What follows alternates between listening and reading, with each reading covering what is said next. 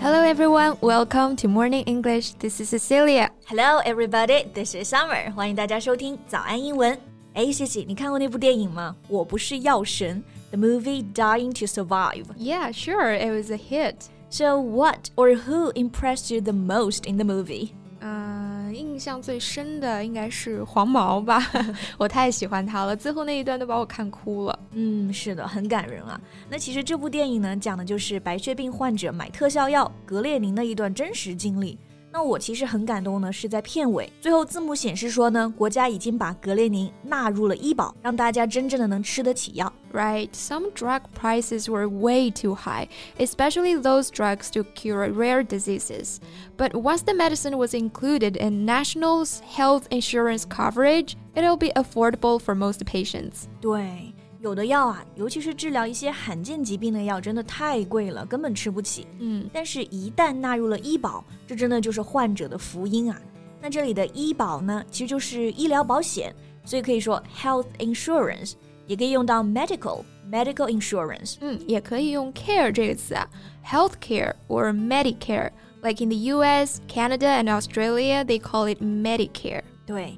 那如果被纳入医保，其实就可以说 be included in national health insurance coverage。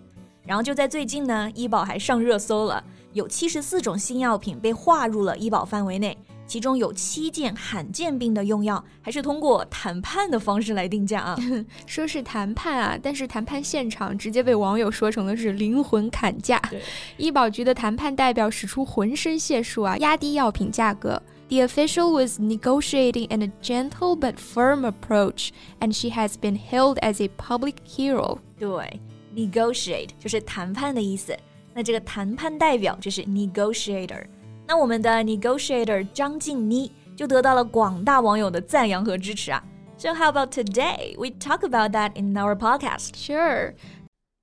在节目的开始，给大家送一个福利。今天给大家限量送出十个我们早安英文王牌会员课程的七天免费体验权限，两千多节早安英文会员课程以及每天一场的中外教直播课，通通可以无限畅听。体验链接放在我们本期节目的 show notes 里面了，请大家自行领取，先到先得。Okay, so first let's make it clear who's the negotiator and who do they represent. Sure, the negotiation is between representatives from China's National Healthcare Security Administration and the American drug producer Biogen. 那我们刚刚说的张劲妮呢，就是中国医保局的代表。这里的医保局啊，也是用到了 healthcare 这个单词。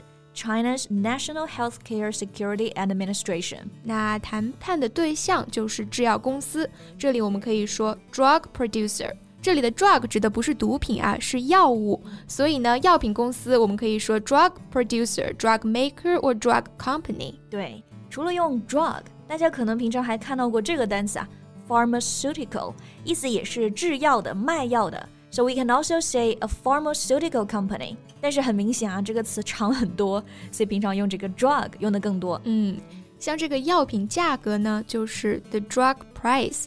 So the negotiators were doing their best to bring down the price of drugs for rare diseases. Right. Rare 就是罕见、稀少的意思。Drugs for rare diseases 就是罕见药。那在这个火了的谈判视频里呢，他们在砍价的呢就是脊髓性肌萎缩症的药物。Currently, the drug is so expensive. It's sold at the exorbitant price of 700,000 yuan for a 5 millimeters bottle. 七十万一瓶五毫升的药，这真的是天价啊！那你刚刚用的这个词就很合适，It's sold at an exorbitant price. Exorbitant is a formal word meaning the price is way too high，意思就是贵的离谱的。Yeah, and the original proposed price reduction was to bring it down to 53,680.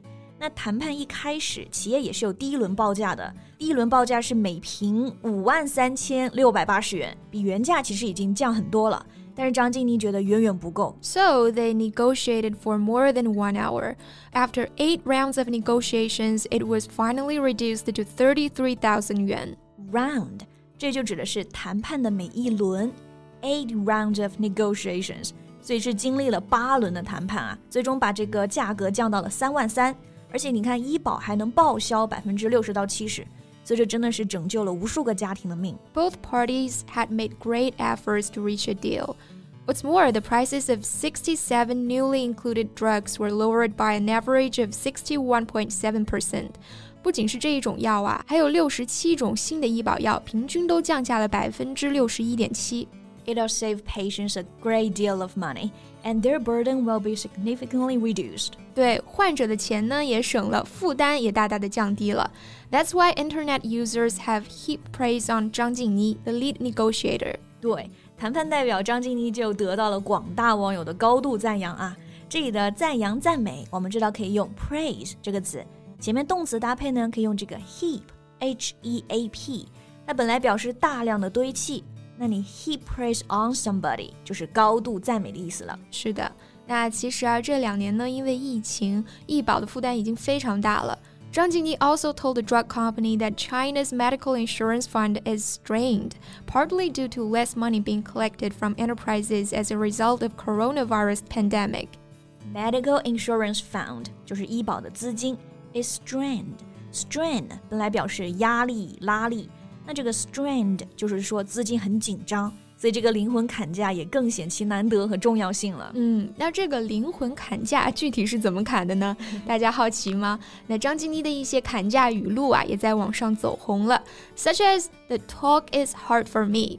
Just now I was about to burst into tears. 对，他说：“哎，真的很艰难，我眼泪都要掉下来了。”嗯，那这个眼泪要掉下来搭配，大家可以直接记住。burst into tears. It means to begin to cry suddenly. And you know, the company representatives also responded by saying, We too are also about to burst into tears. 他砍价这么狠啊，医药代表也回答说，我们的眼泪也要掉下来了。而且像围观谈判的网友们自己也说啊，看了他们谈判，我的眼泪也要掉下来了。So everyone is bursting into tears. right. Okay, other interesting statements from Zhang include Each small group of people should not be given up. 每一个小群体都不应该被放弃。嗯，这里的小群体啊，就是说患了罕见病的患者，他们被放弃呢，这个表达可以是 be given up，或者可以用到这个 be left behind。but not a single small group should be left behind. Mm, she also said you should work harder to lower the price. Nothing can compare with the conviction of the Chinese government. 对，他一直要医药代表们呢再多努努力，把这个价给降低。而且表明呢，全球是没有哪个市场比中国的政府决心更大的。 但是呢，也有人担心啊，这样的砍价会不会让制药公司，尤其是民企，不愿意再进行药品开发？Some people concerned whether pharmaceutical companies will lose their motivation to develop new drugs. Yeah, that makes sense. But I think our negotiators know how to make a balance. 那这个砍价也不是一味的压低价格。 其实是找到符合公共利益和企业利润的一个平衡点，然后来良性发展。Yeah, but to conclude, the negotiation is definitely beneficial for every penny cut in the bargain. It will be saved for the public. Right. 那大家对于这个灵魂砍价有什么看法呢？欢迎在评论区给我们留言呀。So thank you so much for listening. This is Cecilia. This is Summer. See you next time. Bye. 今天的节目就到这里了。如果节目还听得不过瘾的话，也欢迎加入我们的早安英文会员。